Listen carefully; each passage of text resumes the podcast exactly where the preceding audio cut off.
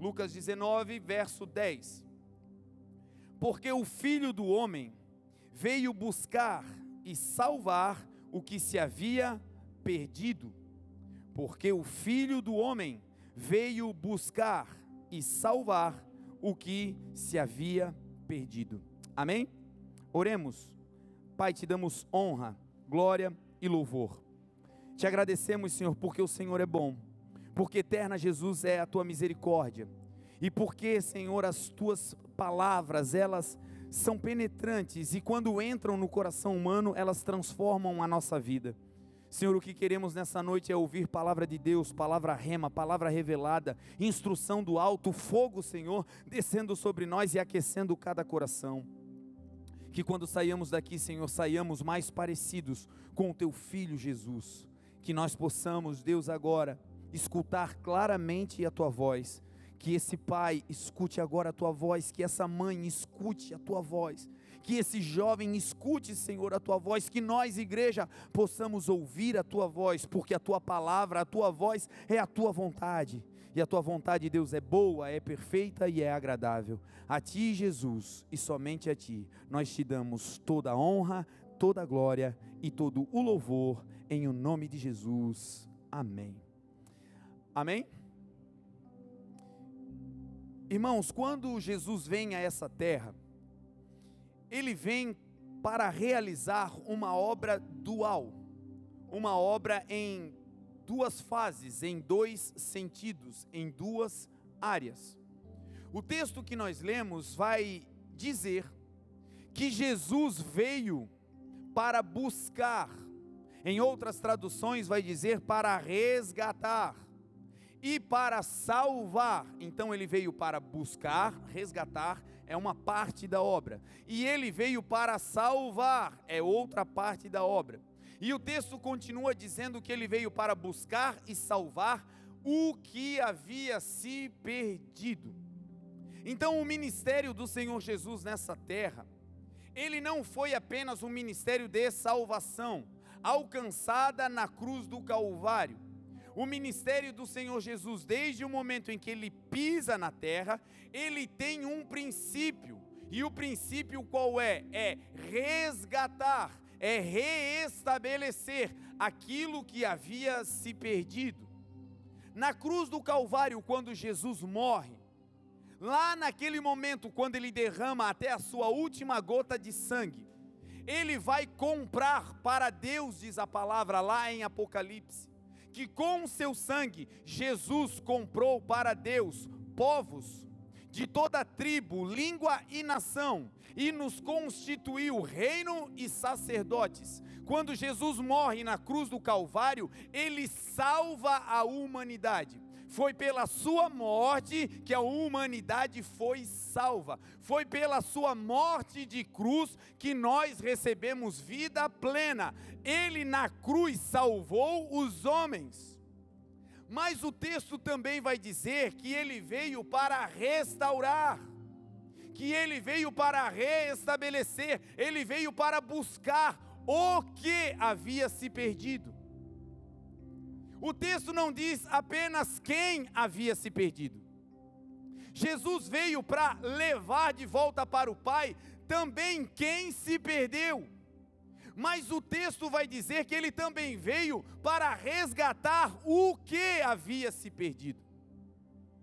E essa é uma obra de Jesus que alguns desconsideram que alguns não conseguem usufruir dessa obra por não entenderem, por não terem essa revelação. Jesus veio sim para salvar a humanidade e essa é a sua obra majoritária. Jesus disse: Eu sou o caminho, a verdade e a vida. O caminho que vai levar vocês de volta para o céu, esse caminho que foi perdido, esse caminho sou eu. Eu vou levar vocês para casa, eu vou salvar vocês, eu vou resgatar vocês e levar para casa. Mas ele não veio apenas para fazer isso na sua morte. Durante os 33 anos de vida, ele também estabeleceu uma obra poderosa. E qual foi?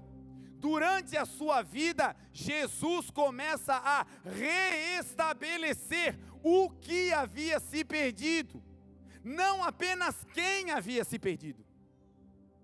E a boa pergunta é: o que foi que havia se perdido? Esse termo, o que havia se perdido, denota que não é para uma pessoa, não é um adjetivo ou um verbete usado para alguém, mas para algo. E a pergunta é: o que a humanidade tinha perdido que Jesus, durante a vida, resgatou? Precisamos fazer uma viagem para o início de tudo e voarmos para Gênesis. Quando Deus cria os céus e a terra, quando Deus estabelece o universo, a palavra do Senhor vai dizer em Hebreus 1 que Deus antigamente tinha falado de várias maneiras pelos profetas. Mas a nós, nesses últimos dias, Deus falou conosco através do Filho de Jesus. E através do Filho, ele constituiu o Filho como herdeiro de todas as coisas. E quem criou o universo. Jesus não apenas veio para restabelecer, ele veio para restabelecer o que havia se perdido, porque ele era o único que tinha autoridade para fazer isso, porque ele foi quem criou o universo perfeito. E uma vez sendo o Criador, ele tem autoridade para reestabelecer, para restituir. Então Jesus vem à terra e começa uma obra de restauração daquilo que havia se perdido lá em Gênesis.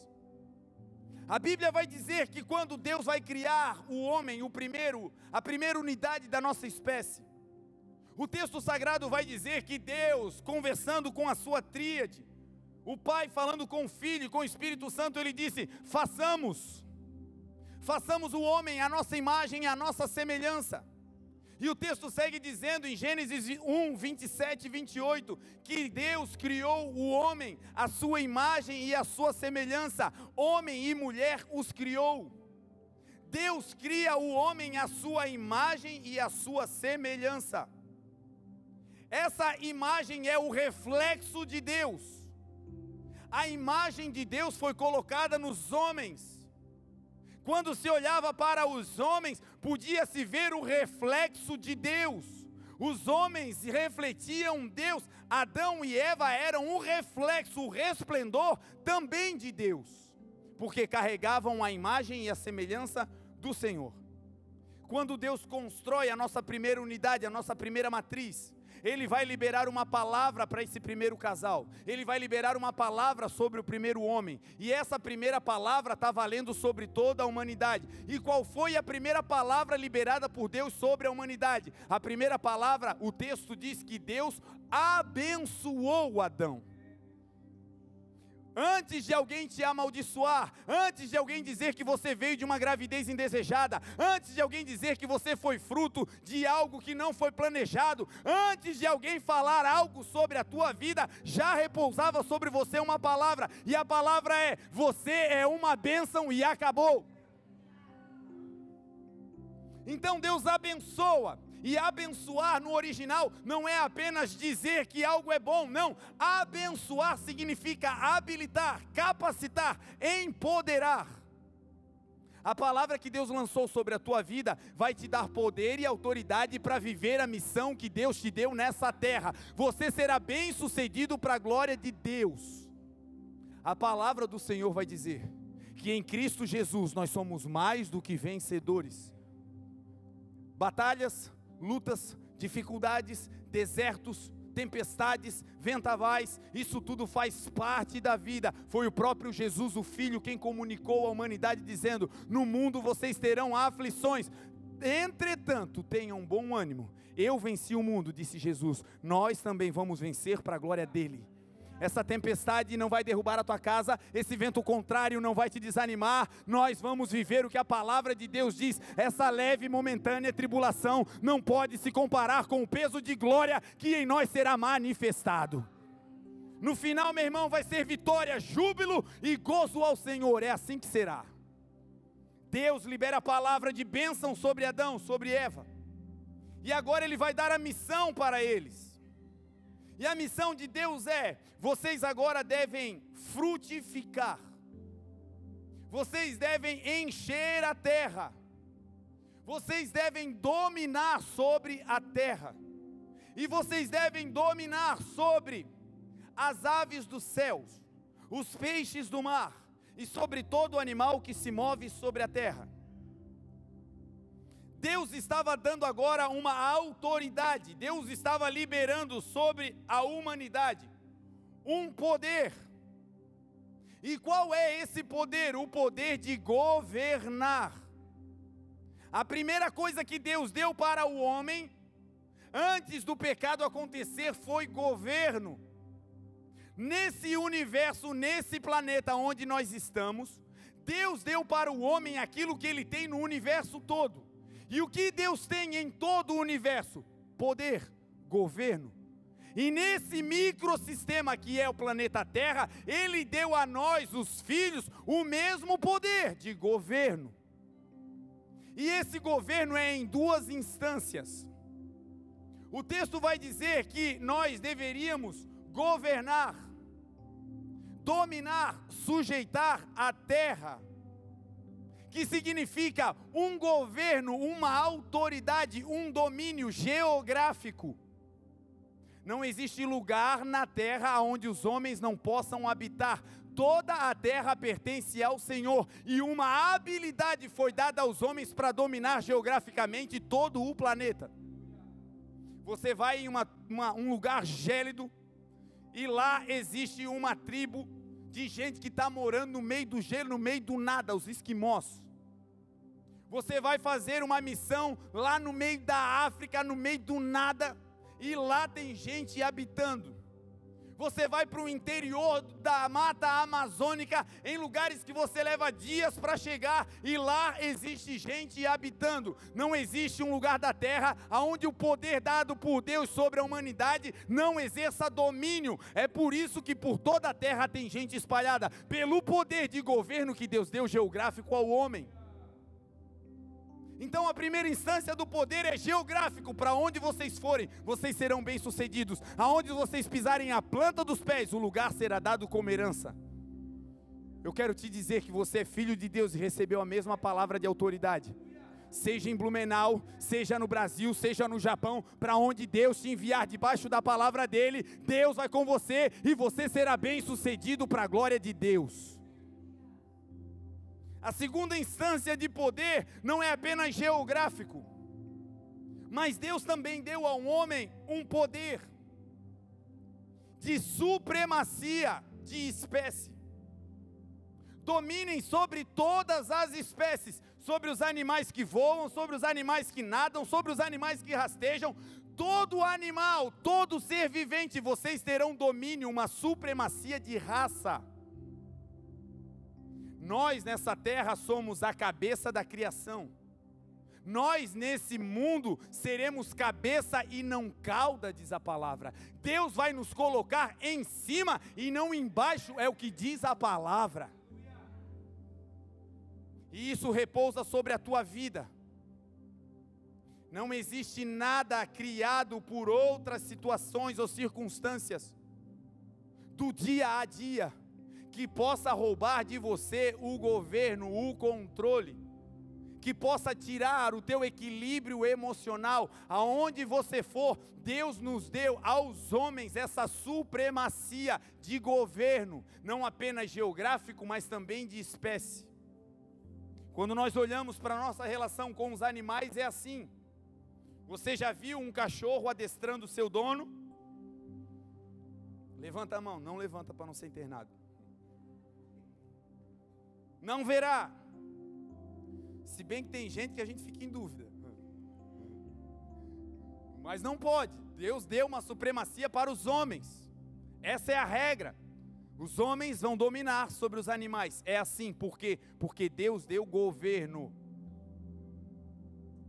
Agora, esse governo que está dividido em duas instâncias, geográfica e supremacia de raça, de espécie, ele também está dividido em três níveis de governo, de poder.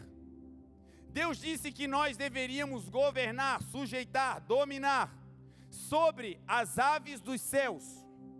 Nível 1, um, que representa governo sobre tudo aquilo que se move nos ares. Não existe demônio que possa derrubar a casa de um cristão. Quem é de Deus, o maligno não toca. Não existe palavra gorenta que repouse sobre a sua casa. Quem é de Deus, o maligno não toca. Existe governo dos céus sobre a tua vida. A palavra também vai dizer que o governo está em um nível agora também terreno que nós deveríamos governar não apenas sobre as aves dos céus, mas também sobre todos os animais que se movem sobre a terra. Deus estabelecendo ao homem um governo, para que qualquer coisa que se mova na região terrena fique debaixo da tua autoridade lá na tua casa, o que se move na terra não será pela força do mal, mas será pela força de Deus. Lá no teu trabalho, o que se move lá não ficará fora do alcance do poder de Deus através da tua vida. Entra amanhã naquele lugar e declara: esse lugar é terra santa, e o que se move aqui vai vindo alto para a glória de Deus. E por fim, um outro nível.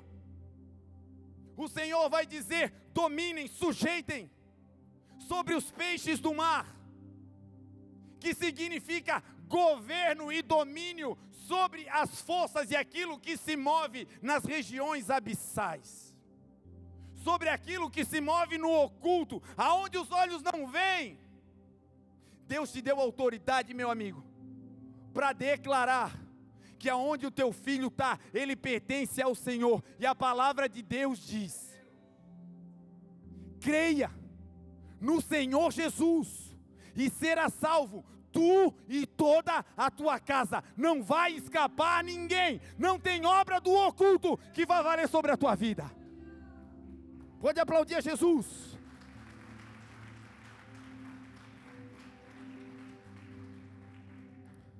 Então o Senhor nos deu governo em duas instâncias. E nos deu domínio, poder, governo em três níveis. Mas algo drástico aconteceu. Quando Adão peca, quando ele desobedece, quando ele entra no erro e comete o erro de desobedecer ao Senhor, um estrago começou a acontecer no equilíbrio das ordens e das leis que o Senhor tinha estabelecido e coisas que nós tínhamos começaram a se deteriorar,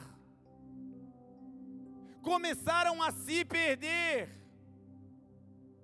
e o homem não conseguia reestruturar, reestabelecer essa desordem que começou a acontecer. A primeira grande perda da humanidade foi a perda da autoridade, do poder, do governo, do domínio, em todas as instâncias. Primeiro, quando eles pecam, eles agora não podem mais ficar em um lugar da terra. O Éden já não pertence mais a eles. Existe um X na terra, uma limitação. Aquele poder que era para andar em todo lugar, agora tem um lugar limitado por causa da desobediência. Toda desobediência gera em nós uma limitação de poder e de autoridade em alguma região da terra. Sabe aquele lugar que a gente saiu batendo a porta, não dá mais para voltar lá, a não sei que se conserte. Sabe aquele lugar que a gente fez um negócio mal feito e devia ter ido lá se consertar, mas não se consertou? A gente anda por tudo, mas lá não dá para ir. Toda vez que erramos, uma parte da terra, da autoridade é tirada. E foi assim que aconteceu com a humanidade, que aconteceu com Adão e com Eva. Quando eles pecam, eles são destituídos dessa autoridade. E toda a terra que eles poderiam viver agora tem um lugar que eles já não podem andar. Os homens não conseguiriam romper essa barreira para devolver a autoridade geográfica. A Bíblia vai dizer que quando eles pecam, esse domínio que existia do homem sobre a natureza também desaparece. esse domínio que havia dos homens sobre os animais também começa a se inverter. O homem deveria governar sobre todas as espécies. Mas quando o pecado aconteceu, uma ruptura aconteceu na ligação do homem com Deus. E sem Deus esse governo desaparece. E hoje nós estamos vivendo gente que é dominada por árvores, por plantas, por químicas de folhas. Sabe o que é isso? Perdeu o governo. Não é apenas uma sede, uma concupiscência da carne, não. Essa origem espiritual, meu amigo, é muito mais profunda do que você pensa. Quando isso acontece, o governo desaparece, e sem governo a gente fica escravo até de plantas. O tempo passa, e a humanidade vai ficando escrava em situações até de animais. Áreas aonde existem bestas e feras peçonhentas, aonde o homem não entra porque lá aquele lugar é dominado por animais. Você sabia que no começo de tudo não era assim? O homem brincava com os, os escorpiões, com as serpentes. As vacas e os bois andavam com leões, era tudo em ordem. Mas hoje existem regiões da terra onde os bichos dominam. Os bichos antes da queda não comiam carne, o homem não fazia parte, a carne não fazia parte da refeição dos, dos animais. Era um governo, os homens podiam ir em qualquer lugar. Mas quando o pecado acontece, quando a queda vem, uma revolução coloca em desordem o governo que Deus tinha dado ao homem. Essa perda de governo, ela está espalhada por toda a Bíblia. Mas tem um caso que é emblemático, porque Jesus cita esse caso, que é a história de Jonas. Ele recebe de Deus uma palavra dizendo: Jonas, a maldade, a malícia da cidade de Nínive subiu até mim, eu quero que você vá lá e pregue contra aquela cidade mas eu quero que você pregue contra ela, para que ela se converta, para que ela seja liberta, para que eu possa salvar aquela cidade. E Jonas recebe essa palavra e olha o comportamento dele, um comportamento adâmico. Recebeu a missão para ir para Nínive, mas o texto diz que ele decidiu fugir da presença do Senhor, desobedecer ao Senhor, indo para Tarsis, o lado oposto. Todas as vezes que nós nos opomos ou nos opusermos à vontade do Senhor, um desvio na rota começa a acontecer. O plano de Deus para Jonas era Nínive, mas ele se contrapõe à vontade de Deus e vai para Tarsis. E olha agora a sequência. Ele decidiu fugir para Tarsis. E ele agora desce, diz a palavra, para a cidade de Jope, a cidade litorânea. Todo aquele que se opõe à vontade de Deus vai viver um caminho de decadência, de descida, de descendência. Ele chega no porto, naquele lugar raso, e ele paga a sua passagem para entrar no navio para ir para o lugar oposto. Isso também acontece com todo aquele que decide se opor à vontade de Deus. Um preço é pago para viver a desobediência. E ele entra nesse navio e vai viajando contra a vontade de Deus. E Deus, que não perdeu o controle do universo, manda uma tempestade no navio. Manda uma tempestade no trajeto daquela desobediência. Meu irmão, quem está obedecendo vai passar por tempestades. Quem está obedecendo vai passar por vento contrário. Quem está obedecendo vai ter dia mal. Mas, sobretudo, vai ter uma graça porque junto com a prova, Deus vai te dar um escape para que você possa vencer essa prova. Agora, a tempestade que nunca termina, meu irmão, ore ao Senhor e pergunte: Senhor, será que eu estou indo para o lado errado? Será que eu estou me dirigindo para a minha própria vontade, fugindo da tua vontade? Porque ele vai para esse lugar e uma tempestade começa. Perceba que ele está num navio, é cheio de gente. E a tempestade não vem dentro do quartinho de Jonas. A tempestade pega o um navio inteiro. Porque quando alguém com chamado e propósito decide deliberadamente desobedecer, aonde ele chega tem tempestade. O tempo fica ruim para todo mundo. É aquele pai que sabe que tem que fazer, mas decide endurecer o coração e fazer do seu jeito, e a casa inteira entra em tempestade. É aquela pessoa que sabe, eu tenho que perdoar, eu tenho que perdoar, mas guarda aquela mágoa no coração, e aí todo mundo que vive junto vive um período de escassez, porque aquela desobediência traz tempestade para todo mundo. E o texto diz que Jonas vai e a tempestade aumenta as pessoas começam a orar aos seus deuses para descobrir o que estava acontecendo. E no meio da tempestade, Jonas desce para o porão. Não bastou ter descido do lugar onde estava para Jope, agora dentro da embarcação ele continua descendo. E ele não vai parar, o texto vai dizer que lá na frente ele vai ser jogado no mar e vai continuar afundando porque caminho de ascensão é um caminho com Deus, caminho de elevação é um caminho para quem obedece, caminho de elevação é para quem está com Jesus. E ele desce e vai para o porão e lá ele dorme. E aí o capitão da embarcação desce e vai lá falar com ele e diz: Por que tu estás nesse teu sono? Levanta, ora para o teu Deus para ver se ele se arrepende, para ver se ele livra a gente. É interessante que o barco tinha muitos tripulantes. Mas Jonas só levanta quando o capitão da embarcação vai lá ver o que estava acontecendo no porão. Tem coisa que vai botar o barco ao naufrágio, que vai afundar e não está em cima. É problema que está escondidinho lá no porão onde ninguém vê.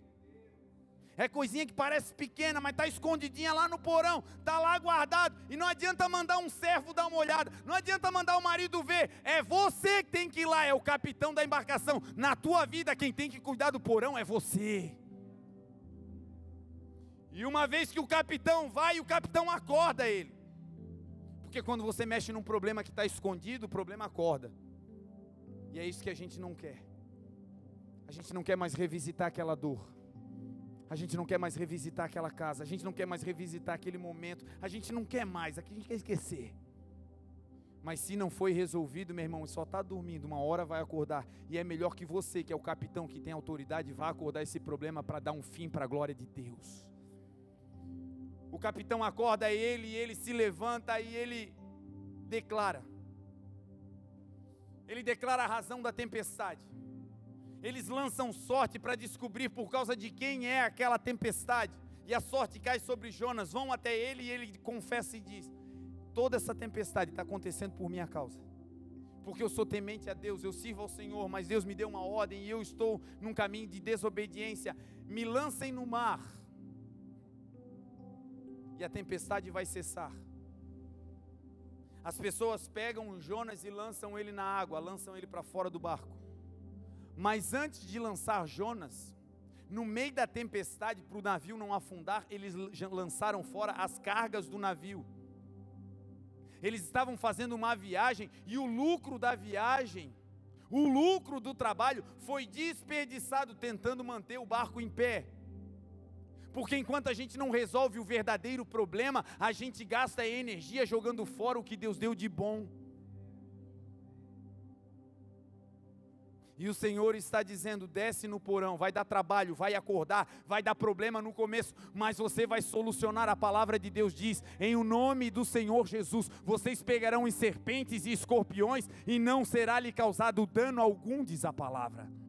Você já tem autoridade, pai, para pegar esse problema que está no porão lá do teu filho. Você já tem autoridade, mulher, para pegar no porão desse problema que está na tua vida. Ei, nós já temos autoridade. Nós somos a igreja do Cordeiro. Nós vamos descer até o porão, mas nós vamos resolver esse problema para a glória de Deus. O que faz a autoridade em público é um porão limpo o que faz você ter autoridade em público é um bastidor limpo. Vai dar trabalho limpar o bastidor, vai dar trabalho descer no porão, mas esse trabalho no secreto vai te projetar para algo grandioso no futuro. E aí eles dizem: Senhor, nos perdoa, porque nós vamos lançar ele embora. E lançam Jonas no mar. E pasmem, Quando o profeta, o homem de Deus, temente ao Senhor, Deus tinha acabado de falar com ele. Não foi José, não foi Pedro, foi Deus quem falou com ele. Esse cara desalinhado é lançado no mar. E pasmem, quando ele cai na água, sabe o que o povo do navio que era descrente começa a fazer? Um culto. Gente que é de Deus, mas está tão desalinhado que quando sai, existe festa. Nós seremos os crentes de porão limpo para a glória de Deus.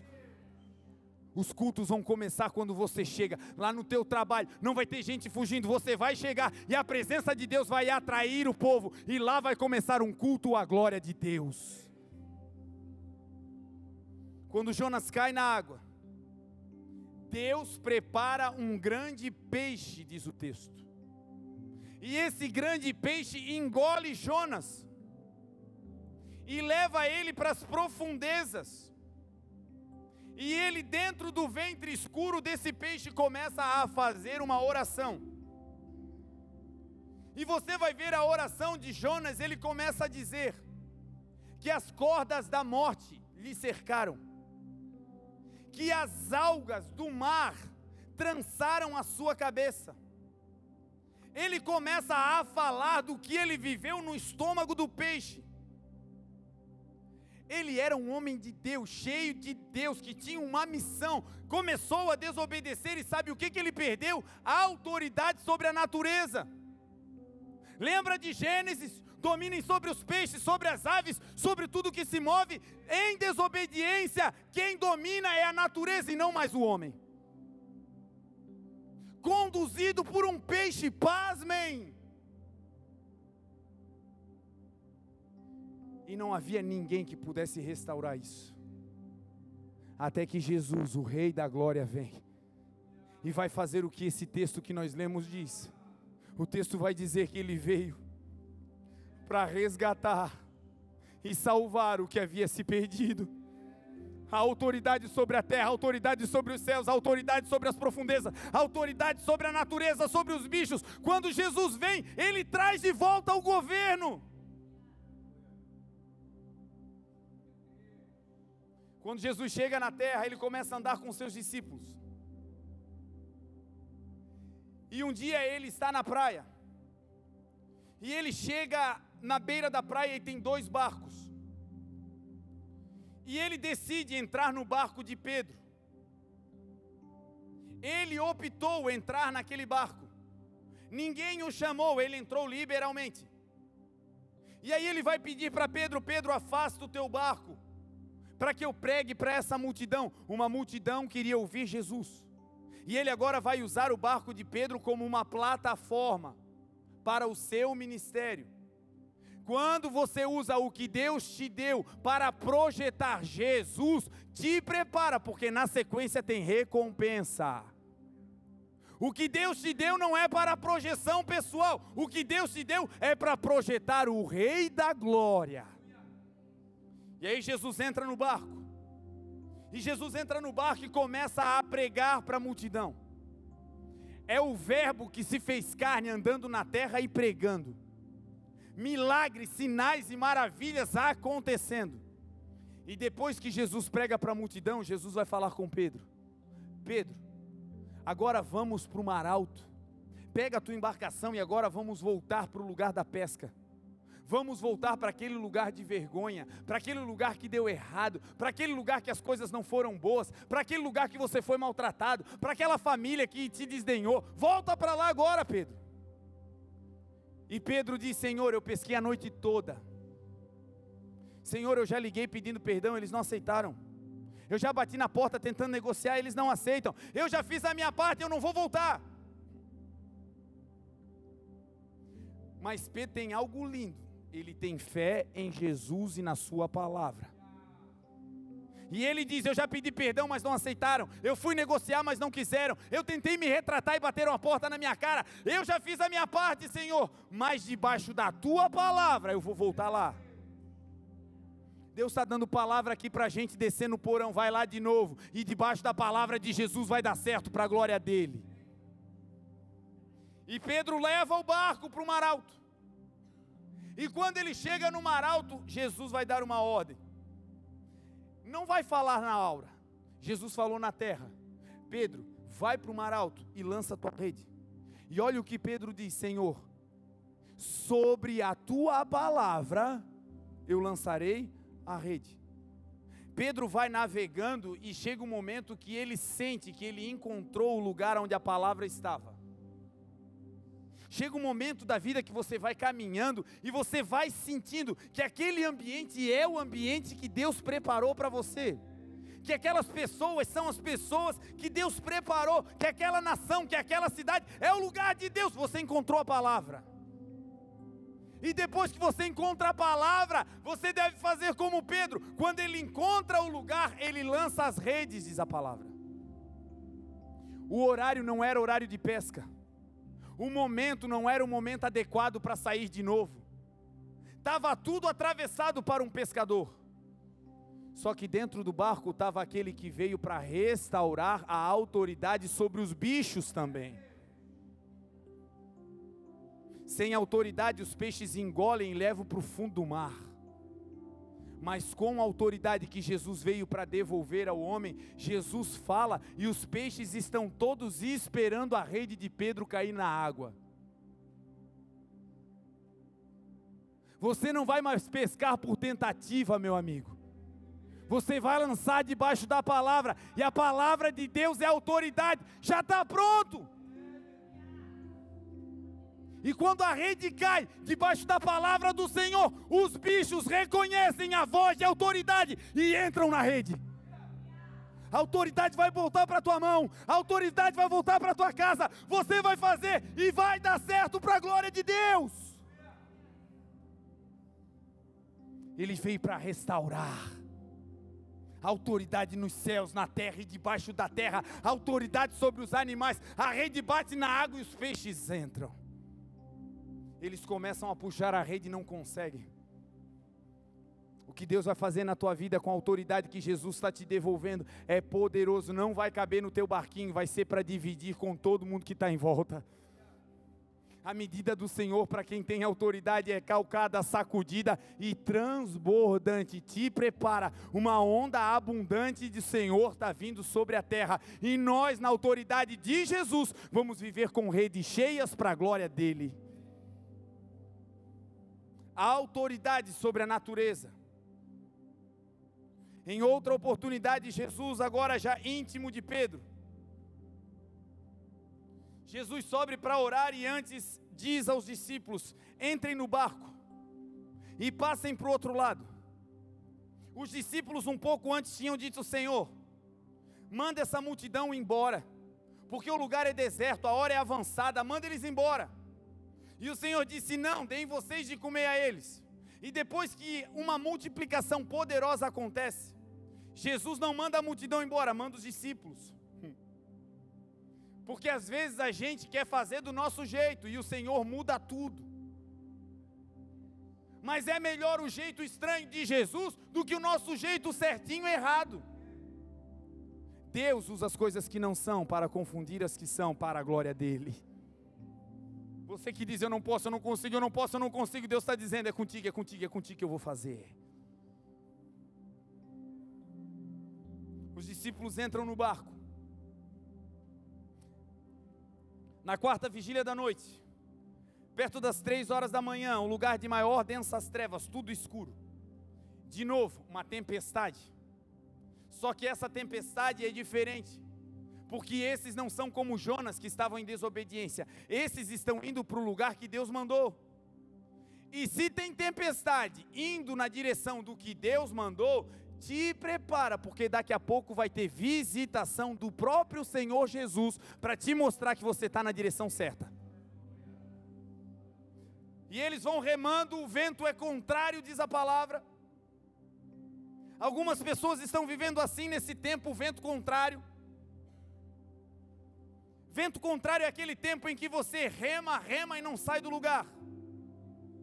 Vento contrário é aquele aquele momento da vida que você sai cedo, vai dormir tarde, trabalha muito e no final o salário não paga as contas. É vento contrário, é muita força e pouca progressão. Agora a boa notícia é: se é vento contrário para obedecer a Jesus, daqui a pouco uma grande colheita virá para a glória de Deus. Permaneça remando, ainda que não saia do lugar, só não larga o remo, só não pula do barco, permaneça aí. Meus amados irmãos, sejam firmes e constantes, diz a palavra, sempre abundantes na obra do Senhor, porque no Senhor o nosso trabalho nunca será em vão. Se você está fazendo o que Deus te mandou fazer, permaneça, porque não será em vão, vai ter uma recompensa poderosa para a glória de Deus. No meio da noite, os discípulos estão desesperados. As ondas são grandes, a água está dentro do barco, o barco está a ponto de afundar. Jesus desce da montanha e entra no mar. E Jesus não tem um barco. E Jesus não tem uma boia. E Jesus não tem uma prancha. Jesus é aquele que veio para restaurar o domínio sobre todas as áreas da terra. Todas as áreas da terra poderiam ser pisadas pela humanidade. Agora ele vem e traz de volta esse governo, e até sobre as águas ele tem governo para andar sobre elas. E ele vai andando sobre as águas e entra no barco. E quando ele pisa no barco, o texto diz que tudo que estava em volta se acalmou. Vai chegar um tempo que você terá uma experiência sobrenatural o Senhor vai entrar no teu negócio, o Senhor vai entrar na tua faculdade, o Senhor vai entrar na tua família, o Senhor vai entrar na vida do teu filho, o Senhor vai entrar nesse carro de Uber que você dirige, o Senhor vai entrar nesse ônibus, o Senhor vai entrar com você nessa faculdade. E quando ele entrar, essa tempestade vai acalmar para a glória de Deus. Pastor, mas Deus não está comigo, tá, mas talvez você está andando debaixo de uma palavra em obediência, mas chegará um tempo que a glória dele será manifestada. Domínio, governo, é o que Jesus vem trazer de volta. Em uma outra oportunidade, os discípulos estavam no meio do povo. E as pessoas começaram a dizer: Olha, o mestre de vocês não paga imposto. Ou paga. E Pedro se levanta e vai defender Jesus e diz: Sim, sim, ele paga. E depois ele, constrangido, porque não sabia se Jesus pagava, foi correndo para casa para perguntar. E quando ele chega em casa, Jesus se antecipa, diz o texto. Jesus nunca é pego de surpresa. Não tem laço de passarinheiro, não tem peste perniciosa, não tem obra do maligno que pegue Jesus de surpresa. Ele já tem uma resposta preparada, meu amigo. Tá tudo pronto. E pela fé, assim nós viveremos, crendo que para cada obra estranha que aconteça, aconteça, Jesus já tem um bálsamo, um antídoto, uma resposta bem feita para nos dar, para que a gente seja bem sucedido na obra para a qual Ele nos enviou. Quando Pedro chega, Jesus se antecipa. E Jesus pergunta a Pedro, na verdade ele disse: Simão, de quem é lícito cobrar impostos? Dos filhos ou dos estrangeiros? E Simão diz: Senhor dos estrangeiros. E aí Jesus diz: Disseste bem, mas para não escandalizar, pega agora uma linha e vai para o mar e lança ali o anzol. E o décimo oitavo, o nono, o vigésimo, o milésimo peixe que você pegar, fica tentando ali, Pedro. Não foi isso. Ele disse: o primeiro peixe que você pegar, você vai ter uma surpresa. Dentro do peixe vai ter uma moeda. E essa moeda tem um valor exato para pagar o meu imposto e o teu. Será que foi coincidência? Jesus falou, bem na hora Pedro chegou e estava passando um peixe que tinha comido uma moeda. Não, sabe como é que foi? Foi bem assim, ó. Jesus em casa dizendo: Pega a linha, e o peixe de alto mar correndo para a praia. Vai ter um peixe, Pedro, que tu vai pegar e vai ser o primeiro, e o peixe vindo e ficando com a boca aberta esperando Pedro chegar. porque aquele que fala não é homem, quem está falando é Jesus. E quando Jesus fala, o mar, o oceano, os peixes, sobre Jesus está o governo, o governo que foi perdido lá no Éden, agora está sendo restabelecido em Jesus. E Pedro lança a linha e pega, e quando pega, adivinha: peixe. E dentro da boca do peixe, pasmem, uma moeda porque Deus sabe aonde está o recurso para lavrar e livrar a tua vida. A provisão não vem da terra, a provisão vem da palavra de Deus. Jesus é Jeová Jireh, é Deus provedor. Pastor, eu tinha uma empresa, e era a empresa dos meus sonhos, e entrou a crise, a pandemia, e não sei o que, e agora, pastor? Você só vai trabalhar em outro lugar mas a fonte que te alimentava lá continua sendo a mesma.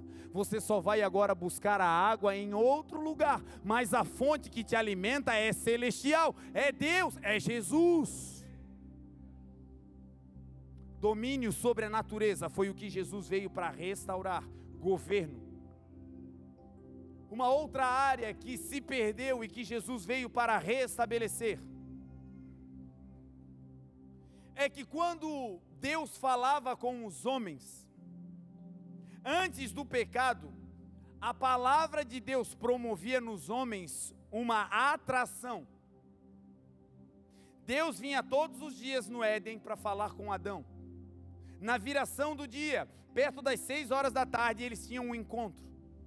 E quando Deus falava, Adão ia correndo para a presença de Deus. Porque quando está tudo bem estabelecido, uma vida em ordem, conexão com Deus, quando Deus fala, a palavra de Deus atrai. Mas quando o pecado aconteceu, algo também se perdeu, e sabe o que foi? Quando o pecado acontece, a atração que o homem tinha pela palavra de Deus se transforma em aversão. O texto vai dizer que quando Adão pecou, Deus continuou falando com ele. Deus veio para o encontro, mas ao invés de Adão correr para Deus, sabe o que a palavra de Deus causou em Adão? Repulsa. O texto diz que Adão se escondeu com medo de Deus. E para alguns a palavra de Deus gera esse desconforto. Para alguns, o confronto do Senhor, a palavra do Senhor, gera esse desconforto, dá uma vontade de fugir, dá uma vontade de se afastar. E a humanidade inteira foi contaminada por esse problema. Uma perda da atração para a palavra de Deus. E aí o Verbo se fez carne e habitou entre nós e nós vimos a sua glória, como a glória do unigênito do Pai, cheio de graça e de verdade. Quando Jesus vem para a terra, ele vai também restaurar essa atração que a palavra de Deus deveria causar na humanidade. Quando Deus falava, o povo corria. A Bíblia vai dizer que Moisés subiu um monte, e lá ele ouviu a voz do Senhor. E o povo disse: Moisés, Deus que fale contigo, mas não fale conosco, porque a gente tem medo, a gente vai morrer se Deus falar com a gente. Sabe o que é isso? A aversão à palavra de Deus. E aí vem Jesus. E quando Jesus vem, pasmem, olha o que Jesus faz. Ele começa a gerar, a restaurar na humanidade uma sede, um desejo, uma atração pela palavra de novo. A Bíblia vai dizer que certa vez Jesus estava em uma montanha. E nessa montanha eram mais de 4 mil pessoas.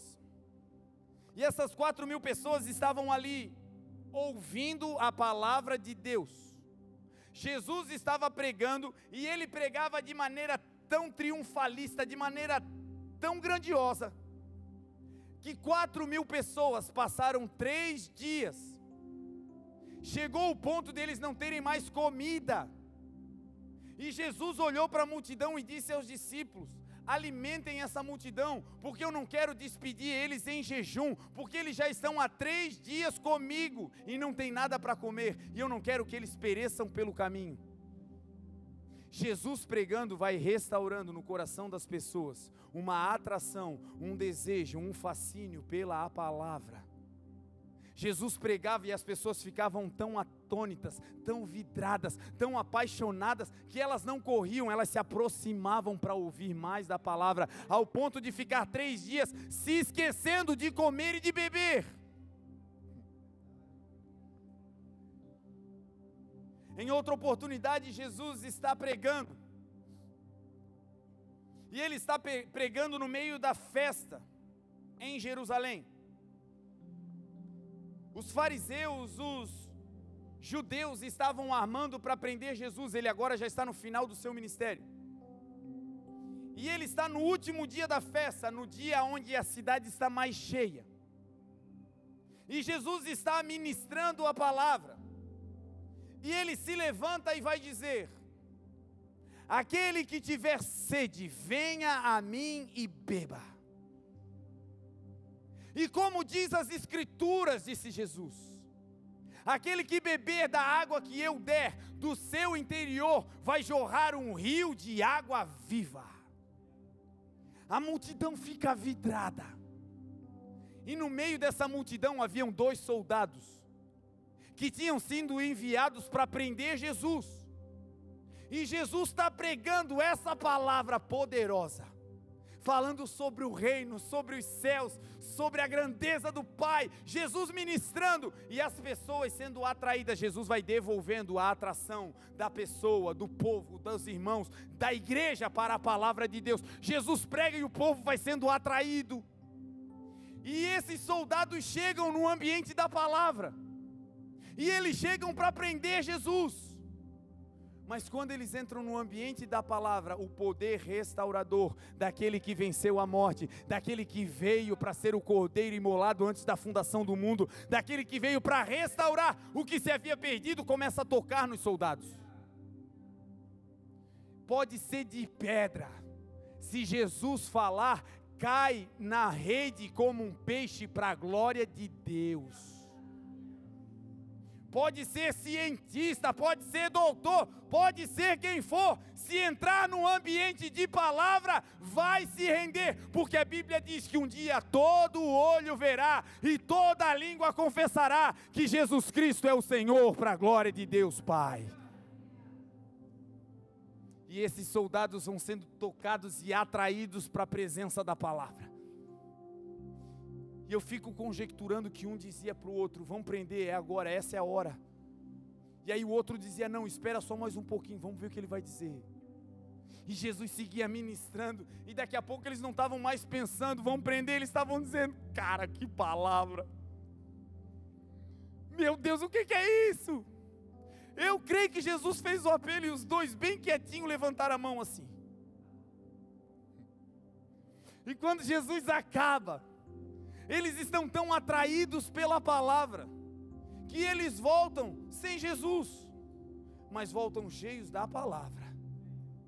Jesus restaurou até em soldados, em inimigos, um amor pela palavra.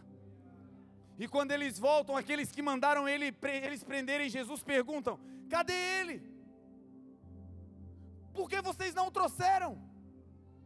E olha a resposta dos soldados. Olha, até que a gente tentou, né? Mas assim, tinha uma multidão lá e, e assim, ia dar uma confusão. A gente precisava de reforço e ninguém chegou. Bom, a corporação não estava coesa. Não, não foi isso. Eles disseram algo simples.